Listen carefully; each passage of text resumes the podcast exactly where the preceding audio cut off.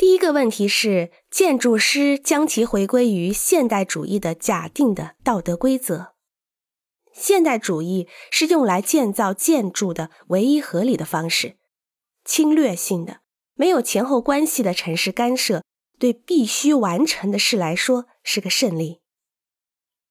第二个问题是对一些有用的术语的需求。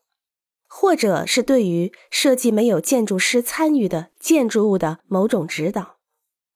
第三个问题是建筑师提供了更好的产品的需要，这样就会要求他们为世界设计更多的建筑。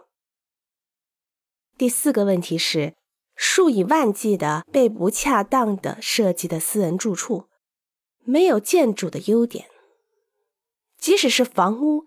大大小小的。都是从建房公司中获得的良好价值的产物。设计是如此无知，以至于会使一位学识渊博的业主感到窘迫。将美国兴起的造型风格独特、大小像公寓、文化方面却像麦当劳快餐店的建筑，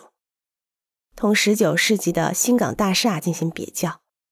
或者将普通的草原学派房屋和一百年前的木瓦平房设计与今天建筑者的房屋相比较，